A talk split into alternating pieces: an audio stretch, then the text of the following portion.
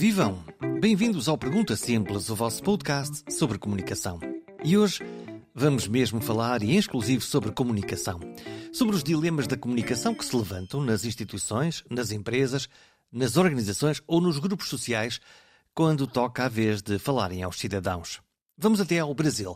Vamos até São Paulo com a Aline Castro, uma comunicadora e a autora de um interessante podcast sobre comunicação pública. Chama-se precisamente o podcast Comunicação Pública Guia de Sobrevivência.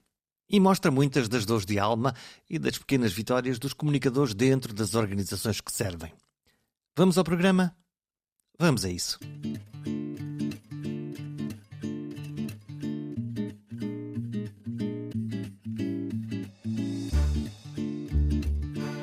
Comunicar para o público em geral é uma das coisas mais nobres e úteis que uma organização pode levar a cabo. Significa abrir-se à sociedade, garantir que os cidadãos estão informados e criar condições para acolher o ponto de vista do público dentro da organização. No fundo, a comunicação quer criar elos de ligação entre pessoas e por isso deve ser sempre, mas sempre, orientada por dois princípios fundamentais: o princípio da utilidade e o princípio do entendimento, da percepção. Vou dar um exemplo. Se a comunicação for apenas um veículo de propaganda e de massagem do ego da organização ou da sua liderança, ela pura e simplesmente não funciona. O público é inteligente e rapidamente olha para este tipo de comunicação, tornando-a irrelevante ou mesmo contraproducente. Tem até um efeito irritante em quem está a escutar. Por isso mesmo, a primeira pergunta que um comunicador coloca normalmente é: para que serve isto aos olhos do público que pretendemos atingir? É uma informação útil? Vai ajudar o público a decidir melhor? A saber o que fazer? E depois há uma segunda parte: a linguagem.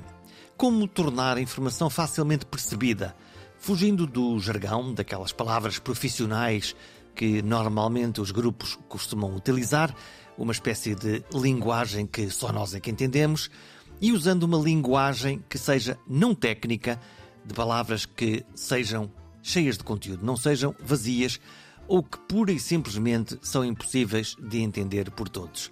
No fundo, a linguagem tem que ser simples, clara e percebida por quem não faz parte do nosso grupo, por quem não fala a nossa linguagem. Finalmente, há que criar boas condições para que haja uma ligação, para que haja canais para ouvir a reação do público. É que mesmo uma reação menos simpática ou irada é melhor do que o silêncio absoluto. Aline Castro tem essa experiência. Nos últimos 14 anos esteve a liderar a comunicação de um tribunal em São Paulo, no Brasil. Mas os seus dilemas e arte para os resolver não se esgotam apenas no universo judiciário. Se pensarem bem, a linguagem da boa comunicação estende-se para todos os organismos que fazem serviço público ou prestam serviços ao público. E em caso de emergência, socorram-se de uma boa boia de salvamento. Acredito que uma boia pode ajudar um pouquinho de vez em quando, né? Um guia, como eu costumo dizer. Fazer comunicação não é fácil, fazer comunicação pública no serviço público é ainda mais difícil. Né? Os comunicadores públicos enfrentam muitos desafios que vão desde uma incompreensão do papel que é né, realmente que eles devem desenvolver dentro das organizações, até a, a, a multiplicidade de tarefas, a overdose de, de informação aqui, eles têm que gerenciar, né, o fluxo de informação completamente é, maluco muitas vezes. Então, o guia nasceu justamente para tentar Uh, orientá-los nesse mundo uh, absurdo e cheio de, de coisas que é a comunicação. Olha, vamos já falar das dificuldades, mas eu antes prefiro começar por aquilo que é muito bom. O que é que, o que, é que tu definirias como sendo grande comunicação? O que é que é algo que tu dissesse assim, olha, aquilo que nós estamos a fazer aqui hoje, o que fizemos hoje aqui, é grande comunicação e nós conseguimos sucesso. Podemos definir esse sucesso? Eu acho que é aquilo que toca as pessoas. É, e eu usaria, gosto de usar muito uma palavra que é interesse público. Né? É, quando a gente fala de comunicação pública, a gente está naturalmente falando de interesse público. É aquilo que realmente vai fazer diferença na vida das pessoas. Eu começaria por aí. O que é que é o interesse público? Comemos, porque não é fácil de definir o que é que é o interesse público. Eh, o meu interesse particular ou o teu interesse particular é fácil para nós definir, mas o público é assim uma entidade abstrata, grande, de um conjunto de muitas pessoas que têm muitos interesses muito diferentes. É verdade, não é, não é fácil. Eu acho que a gente tem que pensar uh, o que atinge mesmo o coletivo, né? E o que pode fazer com que nós, enquanto grupo, né, enquanto sociedade, enquanto uma cidade, ou até mesmo dentro de uma organização menor, o que, que pode facilitar a nossa convivência e a nossa realidade, de uma forma. Né? Então, uh, acho que o grande papel da comunicação pública é saber realmente diferenciar o que as informações que vão facilitar que vão uh, fazer com que as pessoas realmente possam conviver melhor uh, e exercitar os seus, papéis, os seus papéis né, dentro de uma organização, no caso, de uma, de uma maneira melhor. Hum. Uh, Quer dizer, por tem exemplo, muito esse papel de facilitação. Senta, que o público sinta que aquela comunicação está a ser útil. Se for de um hospital, saber como é que pode recorrer ao hospital. Se for no tribunal, tu tens essa experiência no caso de um tribunal, como é que ele funciona, para que é que ele serve. Na, na experiência portuguesa, normalmente os tribunais não explicam quase nada, não explicam as decisões, nós conhecemos apenas aquilo que o tribunal decidiu na sentença ou no acórdão final, mas não há essa interação com o público. Como é que é, como é, que é no Brasil? Também é, também é a mesma fórmula ou, pelo contrário, o sistema judiciário está mais aberto e admite falar com o público em geral sobre aquilo que está a fazer? Não é tão diferente, não, Jorge. Existe um movimento grande, né, para que isso uh, se altere, seja para que a justiça seja mais acessível mesmo, seja mais próxima das pessoas. Uh, eu, inclusive, sou estudo muito o movimento da linguagem simples, né, plain language, que tem muito esse papel de traduzir o juridiquês para que as pessoas, qualquer pessoa, independente do nível educacional, do local, da origem, consiga entender, uh, pelo menos um pouco mais, né, ali do, do sistema de justiça, das, das decisões judiciais e tudo mais. A gente ainda está engatinhando nisso. Essa é uma das minhas causas, uma da, das minhas lutas. Eu acho que a gente não precisa, não, não é questão de deixar as decisões judiciais rasas e muito simplórias, não é isso. É simplesmente a gente ter é, noção de que a sociedade, para que ela possa realmente avançar como sociedade, as pessoas precisam e têm direito né, é, de ter mais clareza do, do que do, de como a justiça opera, dos seus direitos e das suas responsabilidades. E, e, quando eu, eu, imagino que nesse trabalho diário e nessa experiência que tu tiveste, um, todos temos que lidar, quem faz comunicação, com os poderosos, uh, que tem sempre essa dificuldade, que é porque é que eu hei de explicar alguma coisa que eu sei que é assim e que está bem feita, mesmo se a linguagem uh, for muito uh, cheia de jargão técnico, seja num tribunal, seja numa qualquer outra organização, quanto mais complexa é a função social de que nós estamos a tratar, Uh, mais resistência existe a simplificar, no fundo, a aproximar os outros dessa, dessa, dessa simplificação que permite que, ah, é disso que eles estão a falar. É, Jorge, você tocou num, num, ponto interessante, porque muitas vezes a linguagem ela é usada como uma questão de status, como uma barreira proposital até, para se manter um status, para se manter uma posição superior né, na, na sociedade. E o que eu já ouvi muito no meu dia a dia, no, no ambiente jurídico, é que é papel do advogado fazer essa tradução, né, que o juiz não precisa se preocupar tanto com isso. Mas isso é isso se contradiz muito com o que a gente vê nos planos estratégicos, por exemplo. Eu não sei como é em Portugal, mas aqui as, as instituições de justiça, os tribunais, têm planejamentos estratégicos, como grandes empresas, né? E a gente sempre vê lá que existe uma intenção de ser reconhecida pela sociedade, de ser referência, de se aproximar da sociedade. E como é que a gente faz isso mantendo uma linguagem totalmente hermética e, e inacessível? É impossível. Então, eu acredito, claro, o, o advogado tem um papel preponderante nisso, ele tem os seus clientes, ele tem de fato que fazer, é, ser uma ponte, de fato, né? É, porém, é, se a gente quer atingir esse ideal, essa visão é, de futuro que a maioria ali da, dos tribunais que eu acompanho tem, a gente precisa descer um pouco do salto e precisa, de alguma forma, se aproximar das pessoas e não tem um outro jeito. A gente jamais vai compreender algo que a gente não entende, né? Olha, é, é, muito interessante saber isto, que, que há um plano estratégico, que a organização uh, pensa que se quer aproximar, quer ser mais respeitada, quer estar mais aberta à sociedade, no fundo para quem trabalha, para, para os cidadãos. Uh, e à comunicadora? À comunicadora pedem, pedem o quê? Pedem que execute esse trabalho ou, pelo contrário, uh, o que tu lidas é com essa incompreensão de que falavas no início e com essa, quase esse ego, esse umbigo que é uh, vá, conta a minha história porque eu quero ficar bem na fotografia e eu se calhar quero sair daqui e concorrer à prefeitura ou outra coisa qualquer. Você tocou num outro ponto fundamental, né? Infelizmente, ainda há muito essa confusão. Uh, quando a gente fala de comunicação pública, como eu disse no início, a gente está falando da comunicação que é do interesse público, que é da sociedade, que coloca as pessoas no centro. No entanto, se confunde comunicação pública como sinônimo da comunicação que é feita por um órgão público.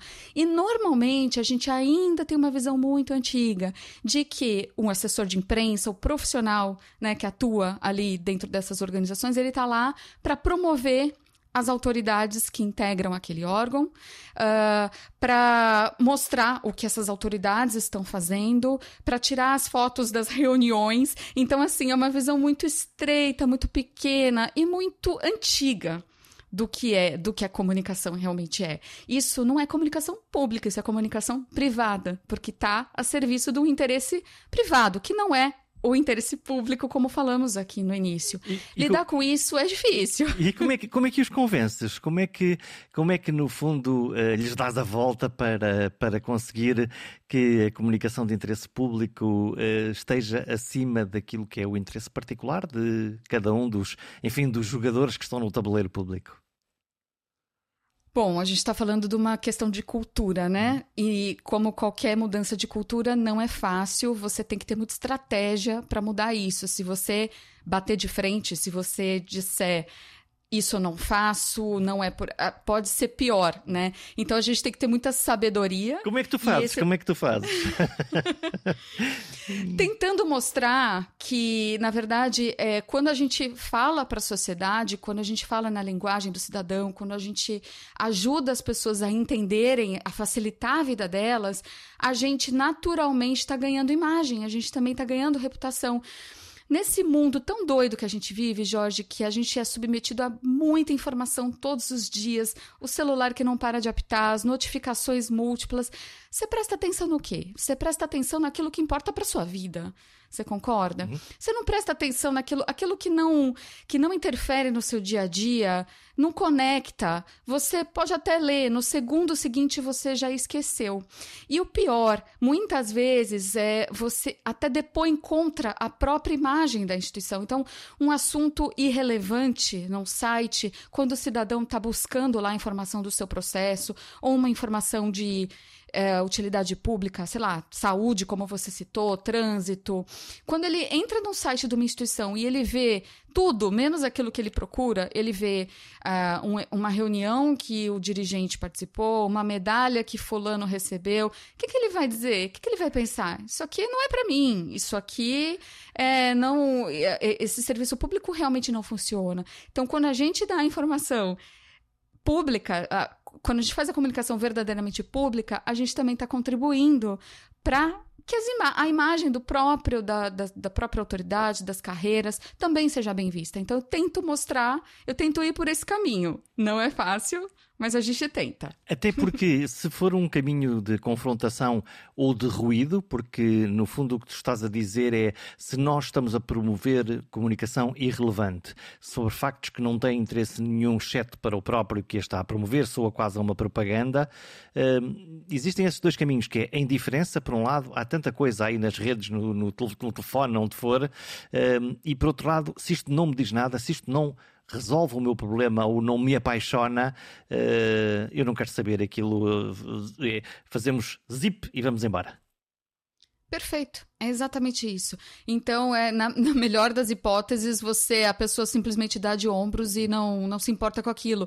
Só que na pior das hipóteses, a imagem, a reputação da instituição e da própria carreira pública, ela é arranhada né? Porque as pessoas percebem, não se pode subestimar os públicos. As pessoas percebem o que é inter interesse público e o que é interesse privado. E, tem, e, reagem eh, quando, quando tu promoves alguma coisa que, enfim, que tu não estás convencida que seja de interesse público, enfim, em que podes até fazer alguma cedência por alguém que é mais importante e que uh, levou a sua avante.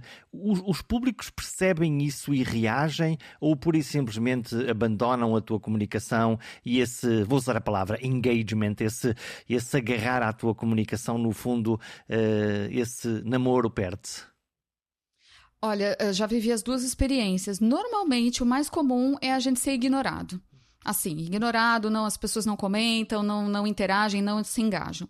Mas a gente já teve sim reações do tipo, né, olha, meu processo está aí parado e vocês estão fazendo um evento X, Y. Então a gente já viveu isso sim. E uma das grandes tarefas da, do comunicador público, né, do, e uma das grandes coisas que eu acho que a gente tem que fazer mesmo é incentivar que as pessoas se manifestem, porque as pessoas precisam olhar para para as redes sociais, para os sites das, das organizações públicas como algo delas. É um espaço delas, é do povo, é do público. Né? Então elas precisam olhar e elas precisam realmente se indignar e se manifestar contra esse tipo de mau uso da comunicação. Mas quando há essa indignação, quando há essa raiva, quando há essa zanga. Hum, depois não te cobram a ti, que és da comunicação do género, tu tens que evitar, no fundo, tu tens que calar o planeta e calar o mundo, eh, quase amordaçar essa ideia que tu tens, que é uma ideia democrática, de abertura, de diálogo e em que as pessoas podem dizer: Olha, este serviço não me está a ser útil, não está a funcionar. Sim, já aconteceu. Eu noto uma, uma imaturidade muito grande ainda. É, bom saber que talvez não seja uma exclusividade do Brasil, não, né? Não, é geral, tá é geral. Falando, é geral. é uma imaturidade muito grande para lidar com a interação. Então, ao invés de se perceber que, puxa, que bom, temos um cidadão consciente que, que se importa o suficiente com, com o nosso serviço para se indignar com isso. É visto como um inimigo, como, como alguém é aborrecido. Como inimigo. E sim, eu já sofri coisas do tipo, mas quem mandou publicar? Ou então, olha, esse assunto coloca só no site. Ou pior ainda, Jorge, já me pediram até para desabilitar os comentários. Olha, mas não deixa ninguém comentar, não, vamos só publicar. E aí, a gente tem que ter uma consciência de que isso não é comunicação. E isso comunicação... acontece que qualquer um depois pode pegar nesse post, não comentando na tua rede, na tua instituição, pode comunicar em qualquer lugar, pode escrever qualquer coisa e o efeito, na realidade, não se consegue parar o vento com as mãos. Sim, a gente está falando de comunicação em rede, a gente está falando de um paradigma de comunicação que é naturalmente transversal e, e, a gente não tem mais como calar, isso não existe. A comunicação vertical e unilateral, ela não existe, ela nem é comunicação. Essa né? Então isso é impossível. Olha, e o que é que nós podemos fazer, nós os comunicadores, para tentar, hum, não sei se educar, se sensibilizar, uh, se ajudar quem. Está nestas hum, zonas de liderança, quem está uh, em frente às várias organizações, sejam empresas, sejam um, organizações públicas, o que é que nós podemos fazer para os ajudar a comunicar melhor e a compreenderem que o mundo mudou e mudou mesmo? Olha, é, é uma luta, né? é uma mudança de cultura, como eu falei, não é fácil. Eu acredito muito num trabalho de formiguinha, como a gente costuma dizer aqui, que é um passinho de cada vez. Né? A gente tem que ter sabedoria para aproveitar as pequenas oportunidades que o dia a dia profissional vai nos dando para uh, disseminar mais esse, esse, até esse conceito de comunicação pública. Oportunidades como você está me dando aqui é um caminho, né? É, falando com uma pessoa ou outra, falando até assim no grupo da família ali do WhatsApp, falando, aproveitando as pequenas oportunidades para que as pessoas entendam que não é normal você fazer um mau uso, um uso privado de uma comunicação é, que deveria ser pública. Aquilo, esse espaço é das pessoas. Então a gente precisa naturalizar um pouco isso e disseminar mais essa ideia mesmo para as pessoas. Estão a gostar do Pergunta Simples? Estão a gostar deste episódio? Sabia que um gesto seu me pode ajudar a encontrar e convencer novos e bons comunicadores para gravar um programa? Que gesto é esse? Subscrever. Na página perguntasimples.com tem lá toda a informação de como pode subscrever. Pode ser por e-mail, mas pode ser, ainda mais fácil, subscrevendo no seu telemóvel através de aplicações gratuitas como o Spotify, o Apple ou o Google Podcasts. Assim, cada vez que houver um novo episódio, ele aparece de forma mágica no seu telefone é a melhor forma de escutar o Pergunta Simples. Nós, quando precisamos de comunicar, precisamos, obviamente, de assuntos, de pretextos, de pautas, como dizem no Brasil, no fundo, é algo para contar às, às pessoas, e precisamos de alguém que corporize isto, o porta-voz, aquele que vai contar uh, ao, aos outros. Tens na tua cabeça a ideia de um porta-voz perfeito, que te consiga contar a história e chegar ao público? Acho que o porta-voz perfeito é aquele que conecta, né? É aquele que sabe. Claro, existe toda uma técnica de oratória que sabe endossar bem as palavras, dar vida, né, dar voz, uh, ter uma certa música na sua fala, mas vai muito além disso. É aquela pessoa que tem realmente um conteúdo a oferecer, né? E, e, que, e que se importa verdadeiramente com, com o receptor daquela informação. É a pessoa, o verdadeiro porta-voz é aquele que não está falando para o seu próprio ego, né? Como você até mencionou mais cedo. É aquele que está realmente preocupado em fazer diferença em quem tá, para quem está ouvindo, lendo, para quem vai consumir essa informação essa é a melhor, é, o melhor porta-voz é esse, que ele vai se conectar de fato com a audiência. Se ele puder fazer uso, claro, de um bom storytelling, né, de uma boa técnica vocal, muito melhor. Mas acima de tudo, é a pessoa que sabe transmitir uma humanidade mesmo com, com o seu olhar e com a sua fala. No fundo, tu o que preconizas é que esse porta-voz ideal seja um ser humano, não um robô que debita apenas mensagens, que sinta aquilo que a sua audiência está a sentir e que responda, no fundo, às perguntas que aquela audiência pode estar a fazer. Isso coloca desde já o prisma da comunicação não em si, mas completamente no outro.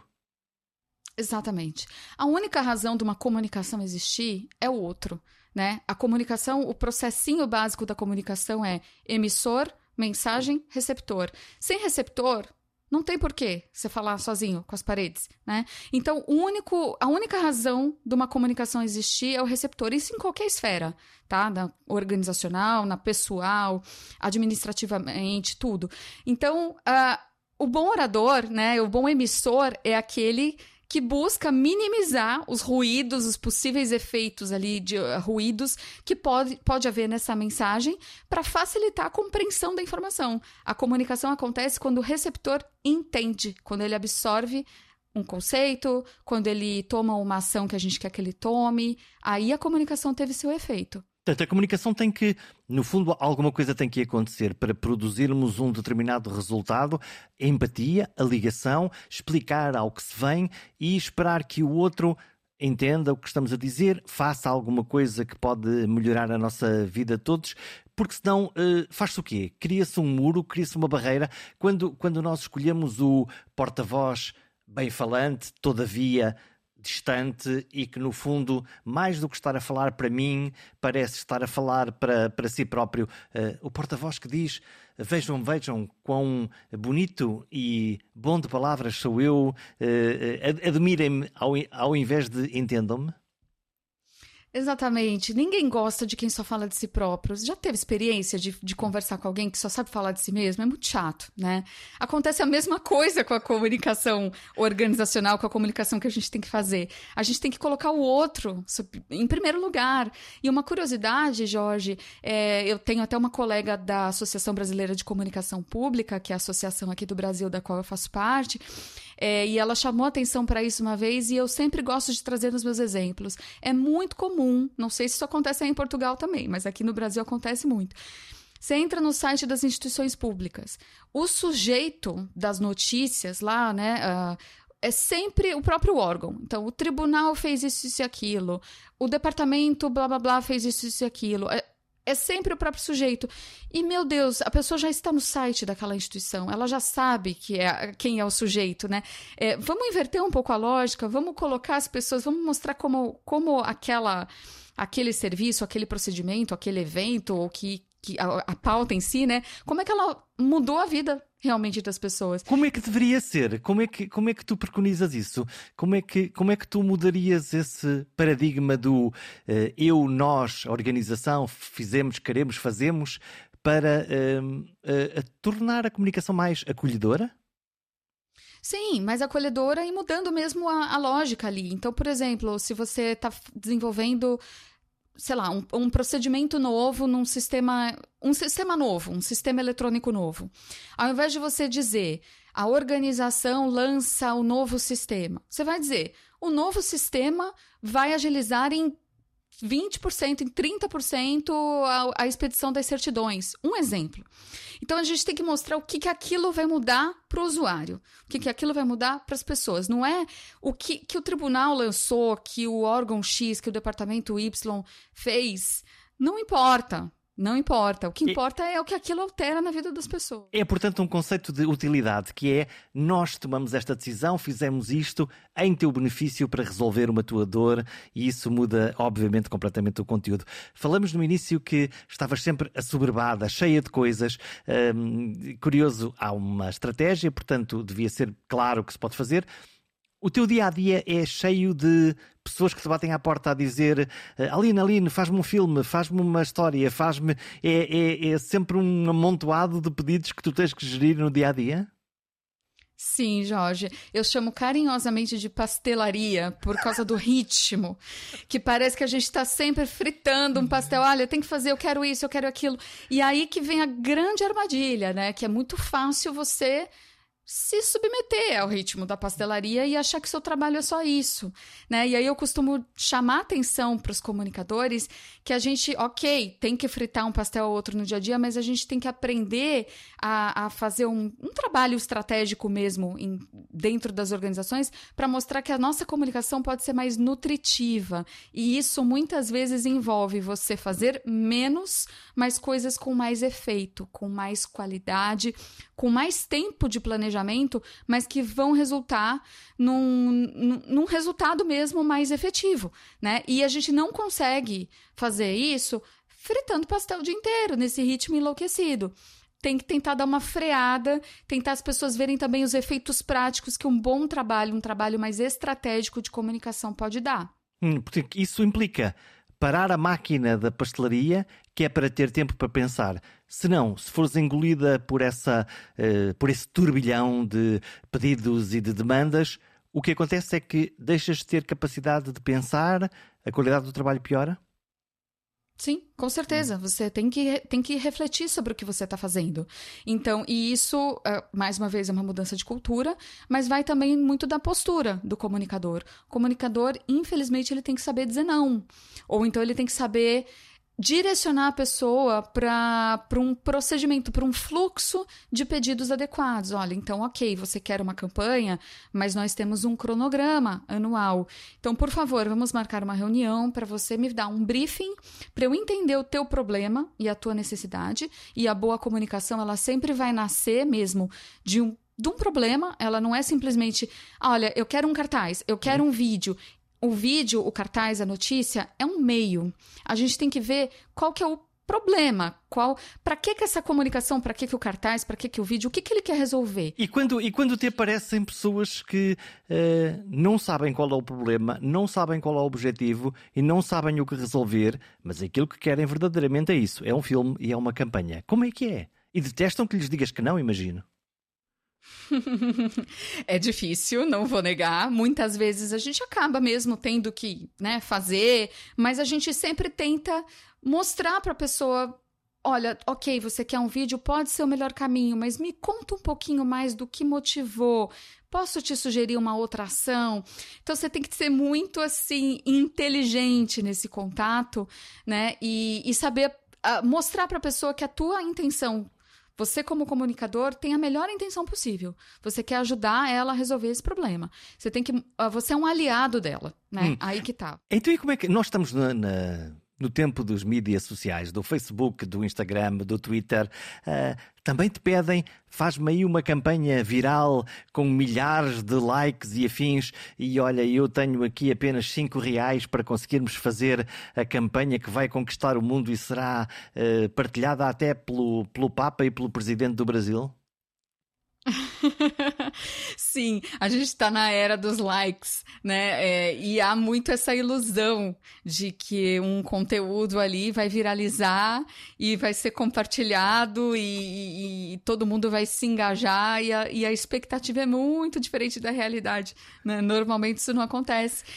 E às vezes acontece pelos motivos que não são tão legais, né? Muitas vezes as, as, os virais são de coisas que não são muito legais para a instituição. Curioso.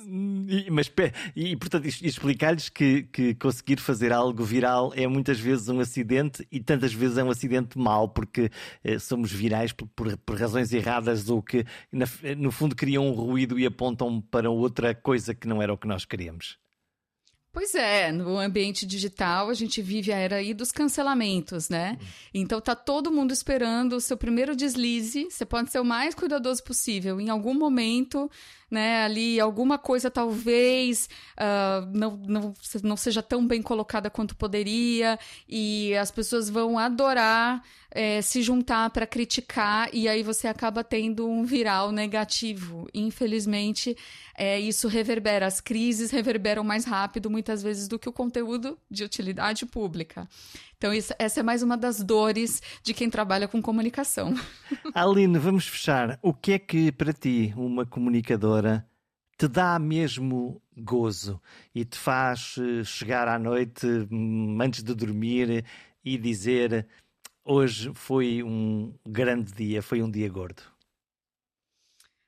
Eu acho que é saber, saber que a gente atingiu pelo menos uma pessoa. Às vezes a gente recebe uh, feedbacks e até agradecimentos. Puxa, esse vídeo realmente me ajudou. Puxa, eu não sabia dessa informação. Ou então um simples muito obrigado, né? É muito triste a gente ver quando, como as pessoas são carentes de informações que são delas de direito.